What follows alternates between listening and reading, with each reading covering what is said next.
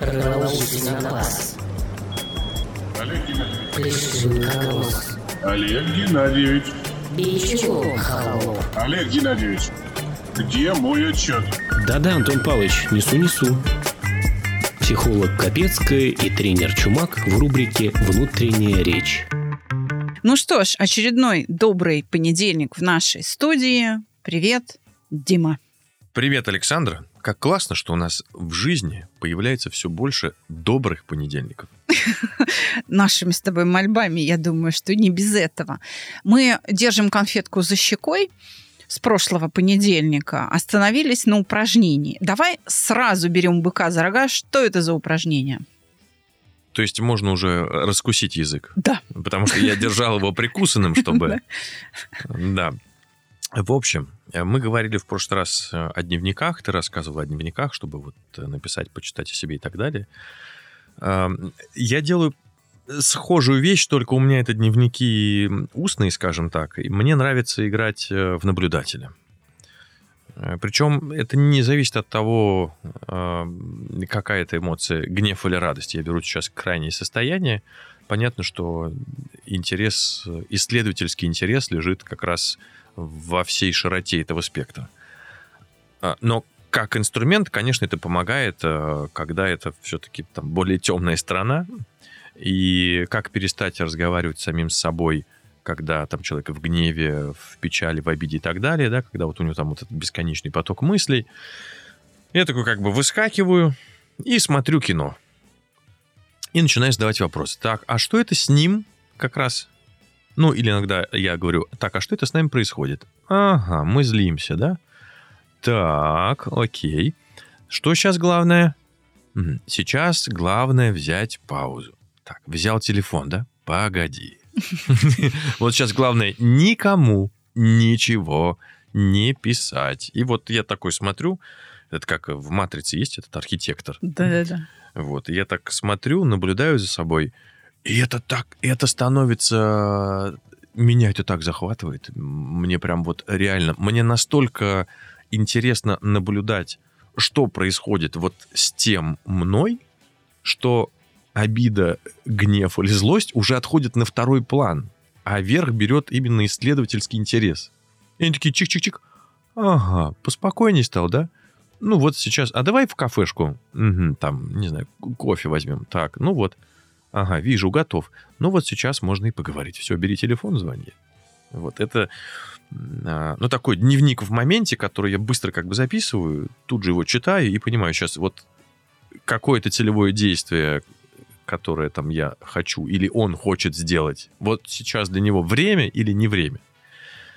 Понятно, что есть когнитивные искажения, понятно, что я не всегда там это точно определяю. Более того, не всегда у меня получается выскакивать в наблюдателя.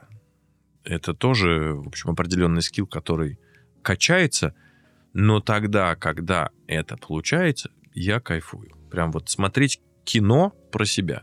Это отличный, очень щадящий и очень эффективный способ психической защиты от э, стресса. Но психическая защита имеет один изъян. Она ослабляет переживания, может их даже прекратить, но она не меняет автоматизм. То есть в следующий раз в подобных обстоятельствах тебе опять нужен этот внутренний диалог. А давай я тебя приглашу к себе на уроки, и ты научишься, ты внесешь такие изменения в способ реагирования, что вот этот а, элемент защиты – это упражнение. Мгм. Назовем его архитектор из матрицы.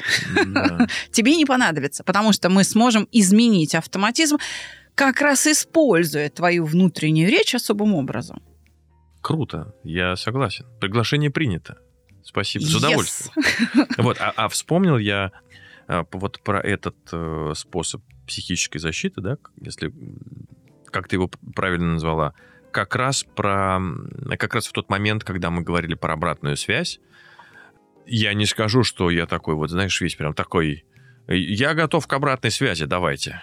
Э, Понятно, что у меня тоже бывают реакции, и вот в тот момент, когда мне э, сыпется то, что мне не очень комфортно, вот в этот момент, э, потому что, ну, важно отделять зерна от плевел, а всегда сыпется микс. Не бывает так, что только зерна или только плевела. Э, сыпется микс, и для того, чтобы суметь это отделить, и человек на эмоциях может, когда другой человек на эмоциях дает обратную связь, и ты так себе вроде говоришь, слушай, ну давай там созвонимся в другое время, а он вот, не, вот его сейчас там понесло, и он там... Вот в этот момент я задаю себе вопрос, так, погоди, значит, его эмоции к тебе не факт, что имеют отношение, это первое. Второе, давай-ка послушаем, а что он реально хочет сказать. Мгм. Вот. То есть это уже вот, как сказать, не про внутреннюю защиту, а про, про внимание и про внимательность, и про чуткость. Вот а что он сейчас хочет сказать? И вот раскопать вот эту суть, это тоже кайф.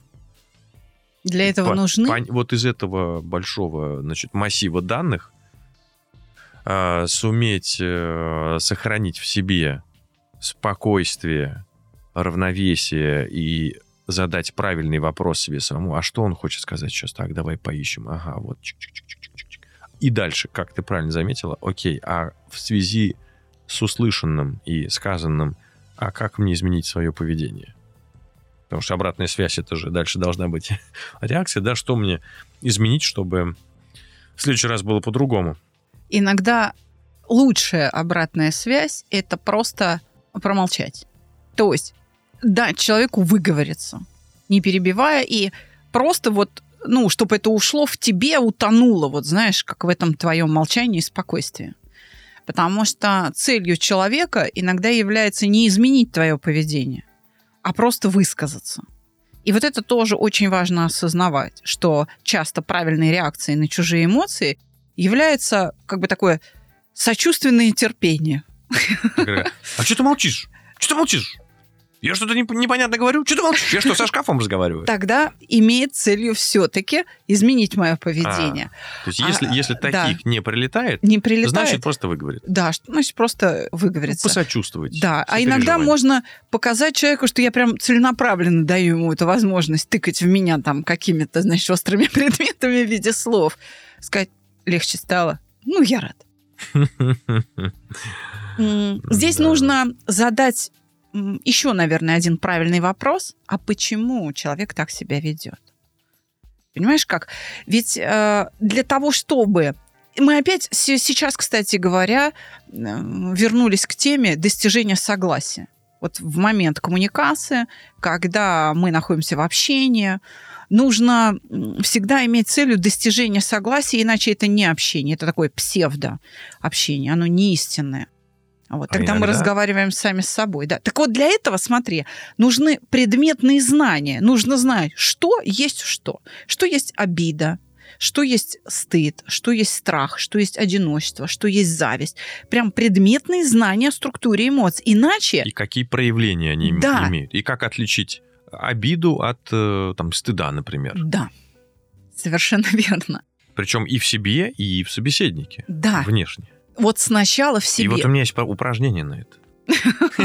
Сейчас поделишься. Я просто говорю, что без предметных знаний о коммуникации, Да. о том, какое значение имеют жесты, какое значение имеет мимика, как важно, чтобы одно с другим было согласовано, чтобы жесты и мимика были согласованы, чтобы внешние инструменты общения были согласованы с мотивом этого общения чтобы мысль выражалась однозначно, чтобы адресат понимал именно тот смысл, который ты вкладываешь, а не какой-то свой. Вот это все требует предметных знаний. Ну, с одной стороны, в области психологии, эмоций, Мгм. да, если ты передаешь чувства. Не просто какую-то информацию, курс доллара, Да, да. а именно вот свои чувства, то здесь нужно Своё предметные знания, да, к сообщаемой информации. Именно. Если ты свои переживания пытаешься передать, рассказать о них, но нужны предметные знания о переживаниях, помимо предметных знаний о способах коммуникации, о значении жестов, э, слов и так далее, да, интонации правильной, которая должна выражать, а не скрывать или не должна искажать смысл того, что ты произносишь. Так именно этим и занимается психология. Когда нет этих предметных знаний, то ты не можешь находиться в общении с человеком. Ты не можешь видеть, что искажает ваше общение. Скажем, если ты не понимаешь, что он обижен на тебя, Если ты видишь какую-то эмоцию, но ты не понимаешь, э, что он чувствует, почему он так реагирует, вот ты видишь, что он неадекватен, то ты не можешь влиять. Смотри, мы влиять можем только на то, что мы можем измерить. Если ты способен узнать и не ошибиться в этом узнавании эмоцию другого человека, да, то есть ты способен, ага, это он так делает, потому что он обиделся, то тогда ты можешь повлиять на эту обиду, ослабить в нем переживание обиды, и тогда будет возможно, наконец, достижение согласия. При помощи чего в общении мы можем ослабить обиду? Как это называется? Вопросом. Вот Мгм. э, А если не вопросом, то, смотри, это называется попросить прощения. А, ты в этом смысле? Да. А, Да. Я к этому э, под вопрос... Давай я расшифрую, что я имел в виду. Это прям, прям на кейсе. Однажды после первой консультации там, я в одной компании э, у меня были индивидуальные консультации с э, сотрудниками, и один из э, сотрудников компании, он, ну, она пришла на первую, но потом долгое время не приходила.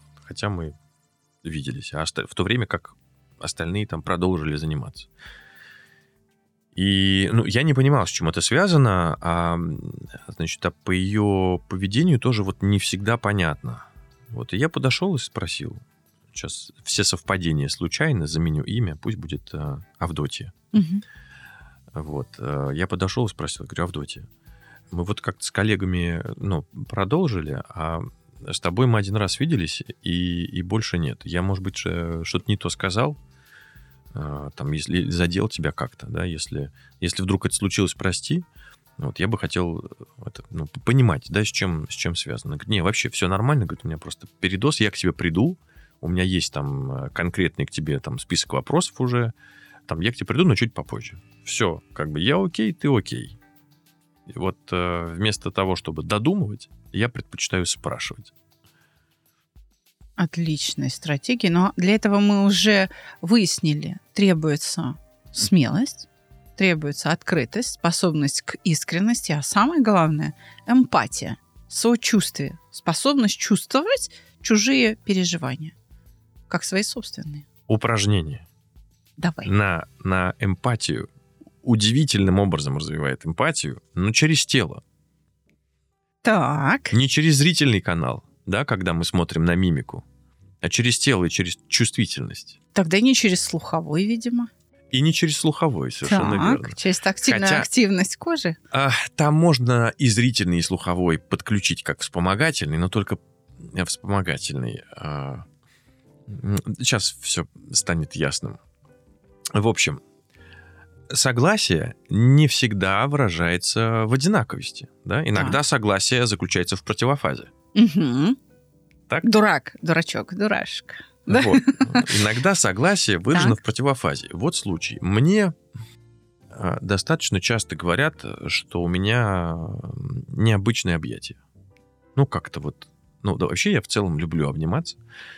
А, И, и мне часто говорят, что ты так вот, как ты обнимаешься, ну, вот, ну как-то как необычно. У меня, у меня такого в жизни не было еще. А однажды я придумал себе м, игру.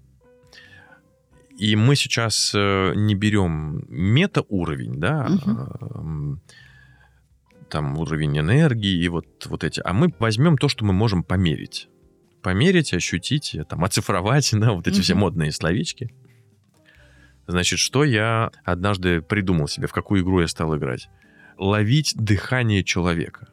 Но это, это не тогда, когда вот, типа, ну все, давай, пока-пока, быстро обнялся, да, а когда это все-таки крепкие более-менее объятия, они могут быть э, любовными, могут быть дружескими. Ну, например, там мы провожаем э, друга на поезд, на перрон, да, или в аэропорту. Там, когда это вот больше, чем там, доли секунды, а это именно вот такие крепкие обнимашки. Причем не, это не зависит вообще от э, одинаковости или разности полов. Мужчина-женщина обнимается, женщина-женщина, мужчина-мужчина. Это вот возьмем дружеские такие крепкие объятия.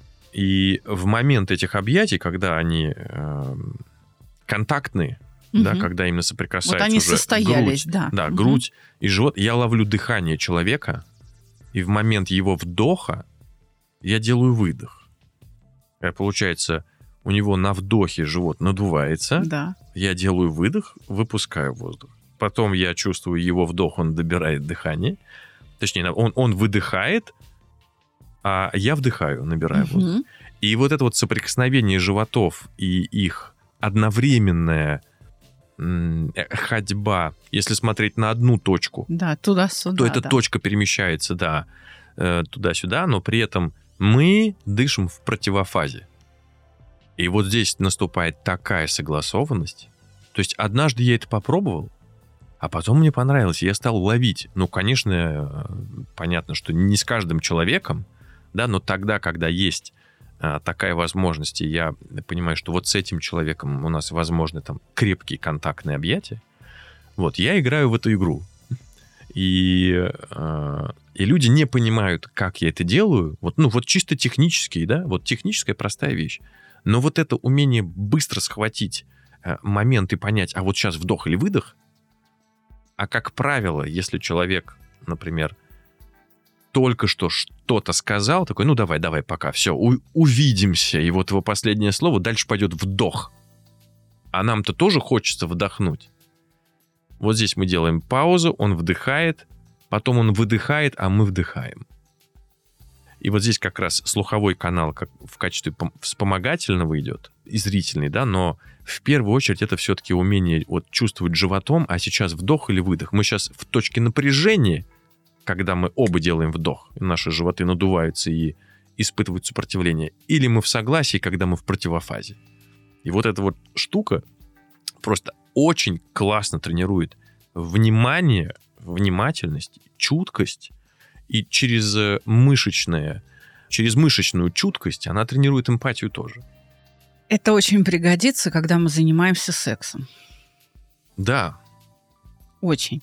Секс тоже может быть формой общения.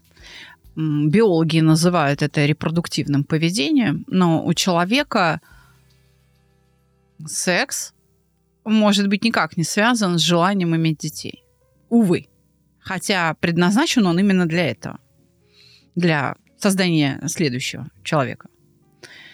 Ну, секс занятие по преимуществу парное. да. Вот.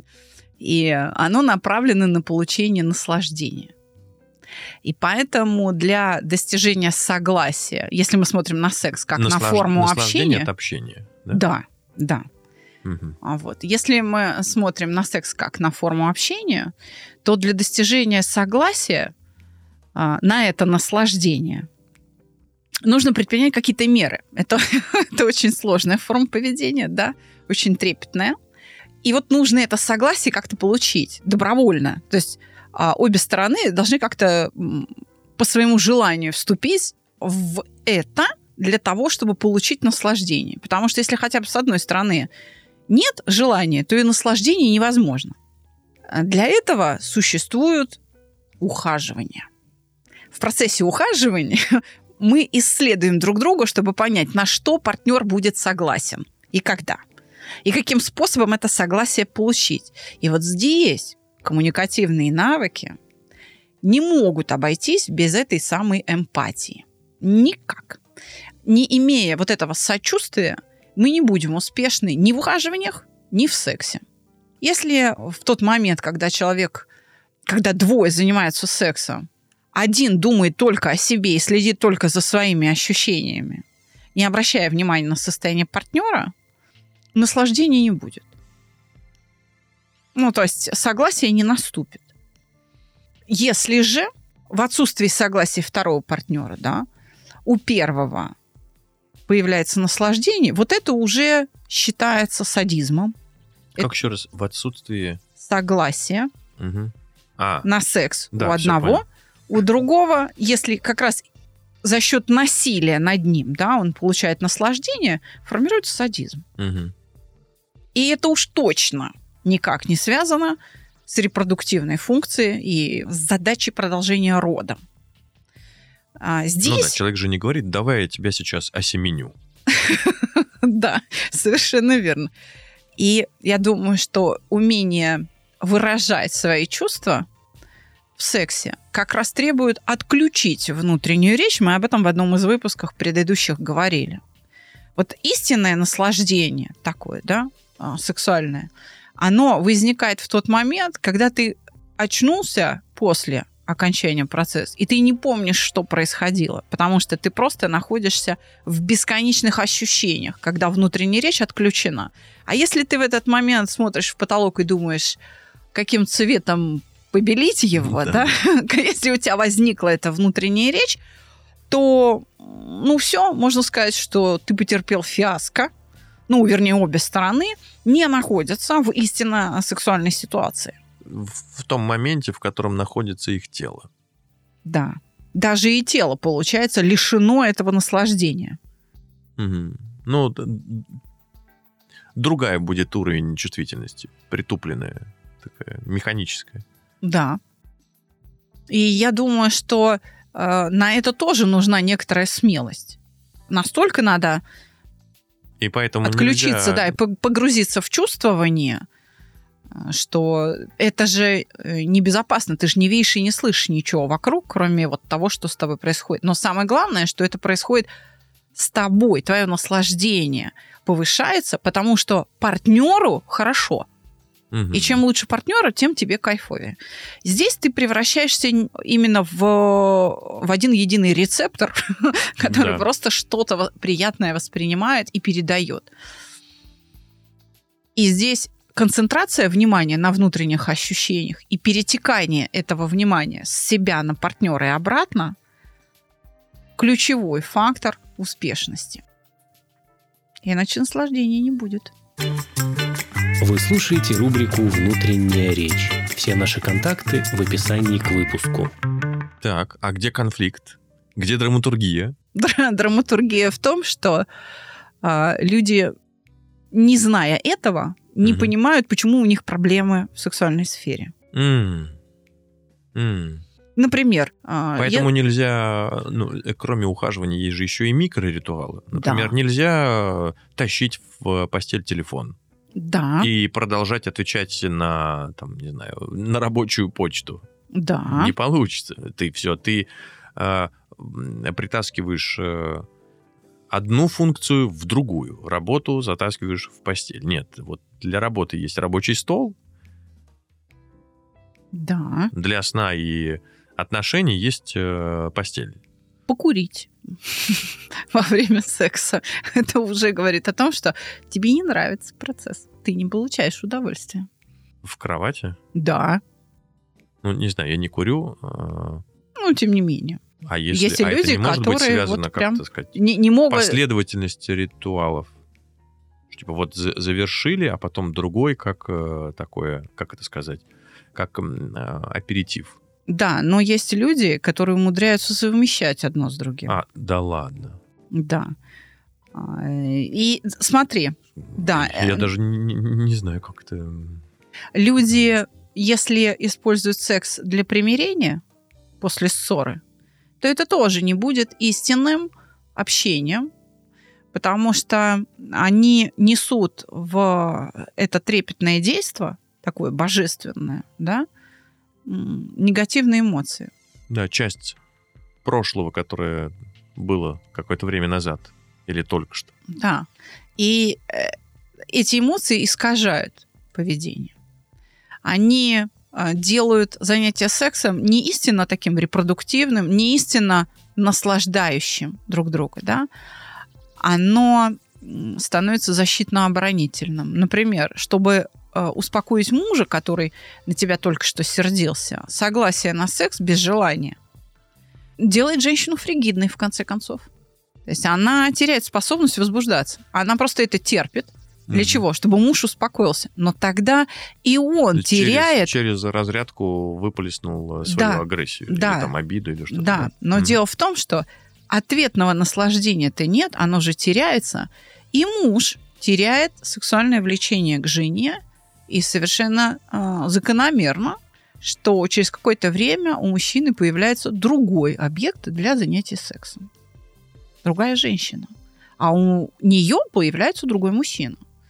Потому что смысл этого действия, да, э, секса между ними исчезает. Он утрачивается.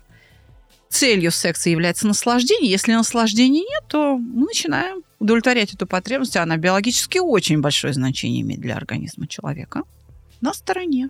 Потому что она должна быть удовлетворена. Это потребность.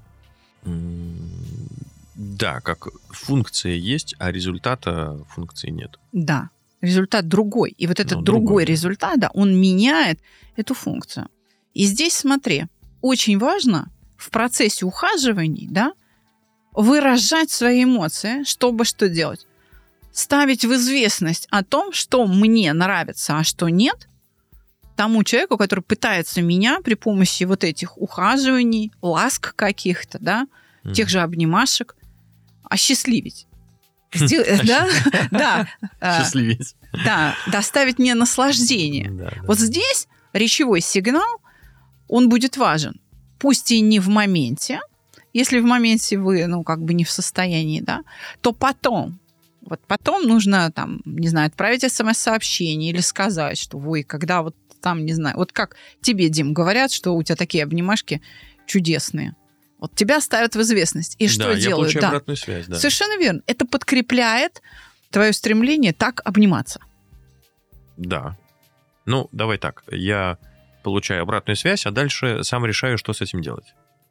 Да. И, и это что делает? Это приводит к большей согласованности. Ведь они потом хотят, чтобы ты их обнял. А, да, да, даже сами э, идут первыми иногда. Давай. Причем незнакомые люди. Ну, давай так. Не всегда у меня есть смелость э, обнять незнакомого человека первым. Разные ситуации бывают, да? Конечно.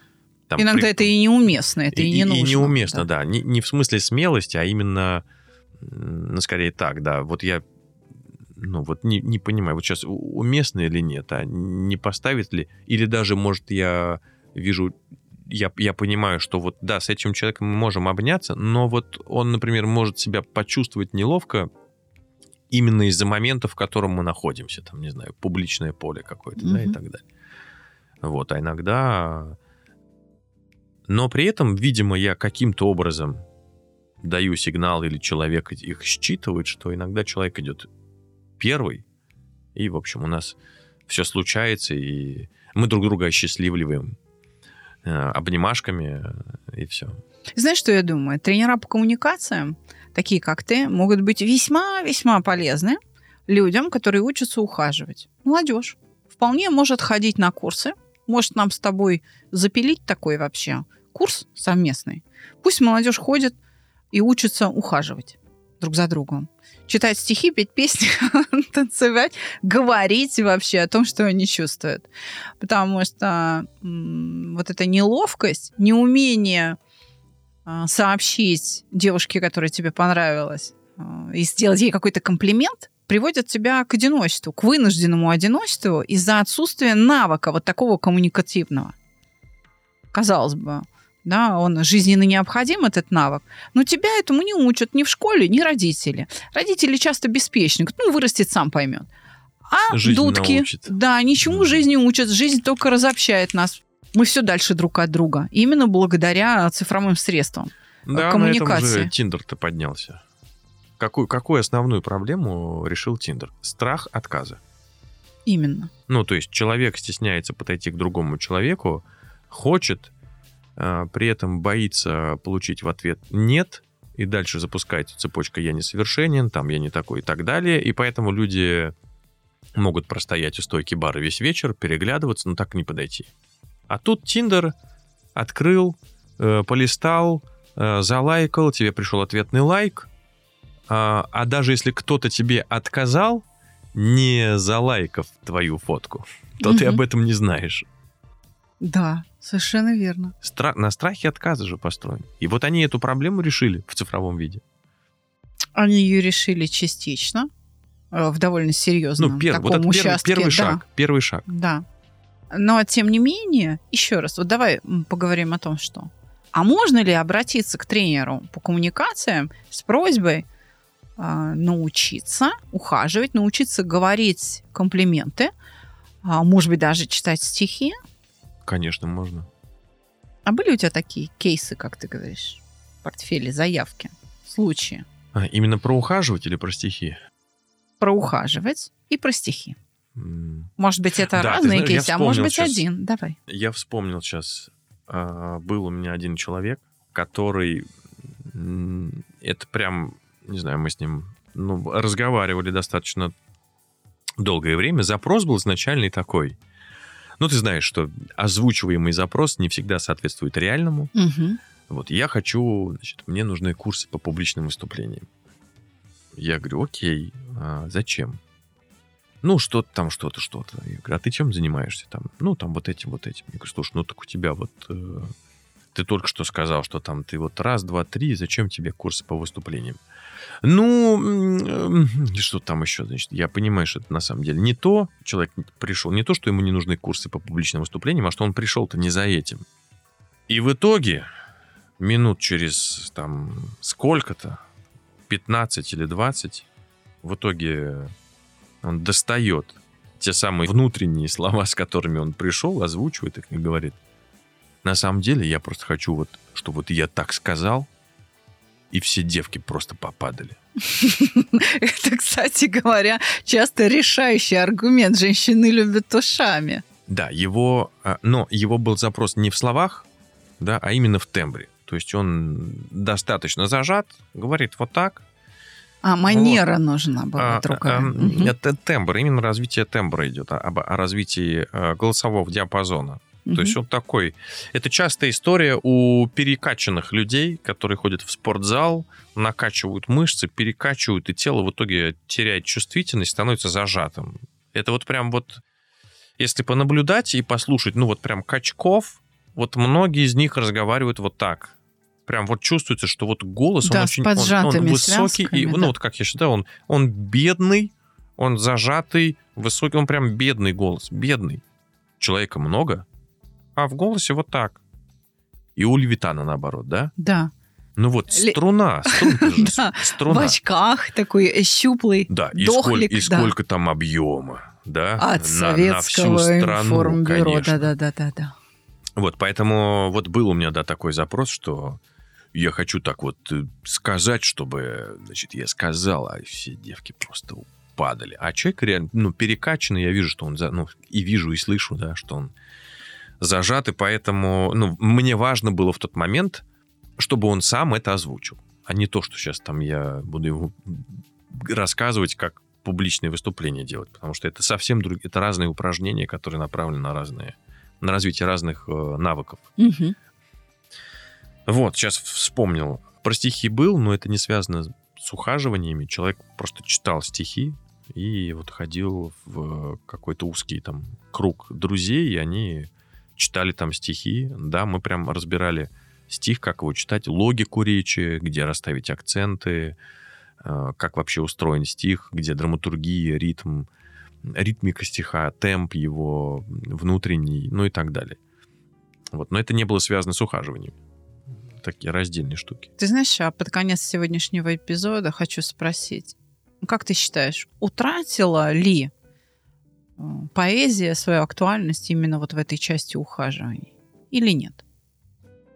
Я сейчас вспомнил, э, я же медленно думаю, вот э, ты быстро... Да, давай зафиксируем этот вопрос. Утратила ли поэзия? Э, Поэзия. Вспомнил одну штуку. А, прямого запроса не было на, на ухаживание, но а, это связанные вещи. А, тоже в одной компании, с одной компанией, когда работал, там а, между двумя людьми был а, внутренний конфликт.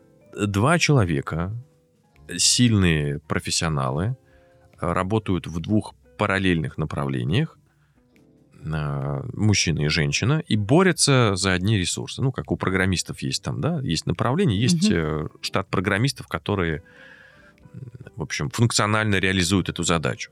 И они борются за ресурсы. И когда...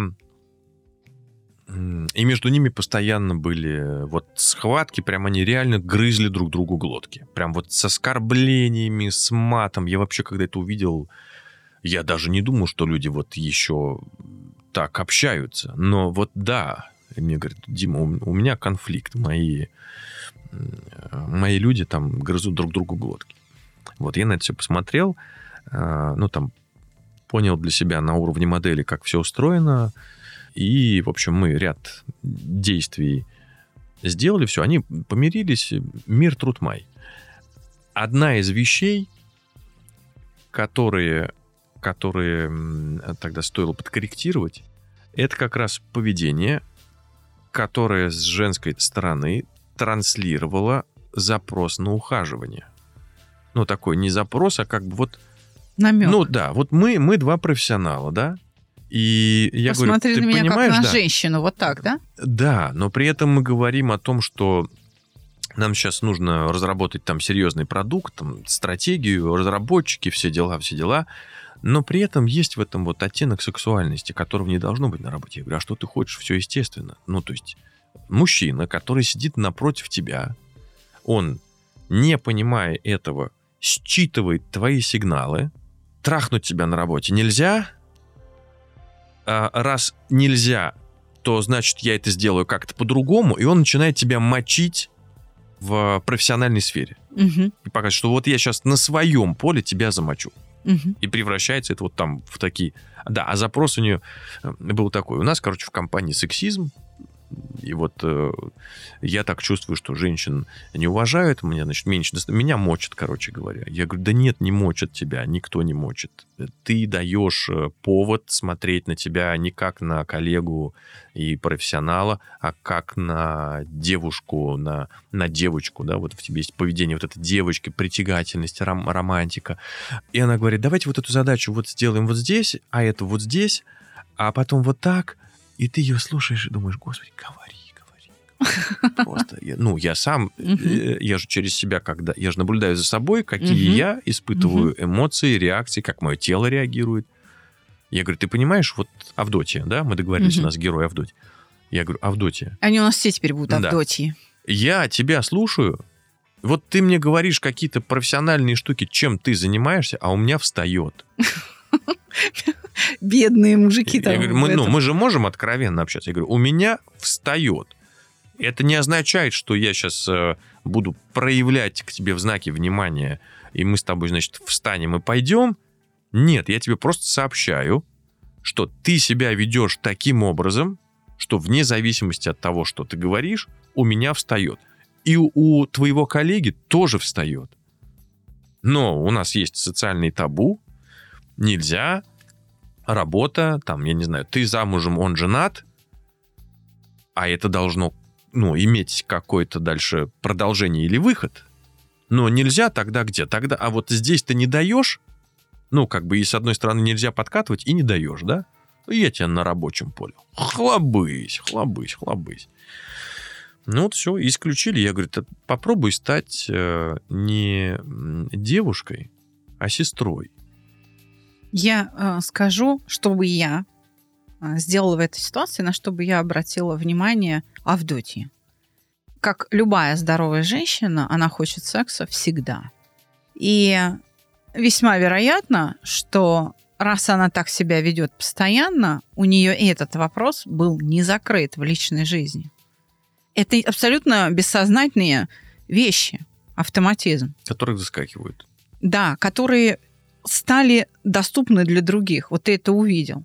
И это очень такая тонкая сфера. То есть человеку нужно закрыть этот вопрос, приложить усилия, чтобы появился партнер, чтобы не надо было сдерживать свою сексуальность, чтобы она четко, полноценно, всесторонне, всеобще удовлетворялась бы в жизни. Тогда на работе этот компонент будет изъят. Вот и все. Ну что ж, на сегодня хватит. Дорогие друзья, мы встретимся с вами в следующий понедельник. Оставайтесь с нами. До встречи. Как работает внутренняя речь? Слушайте каждый понедельник психолога Капецкую и тренера Чумака –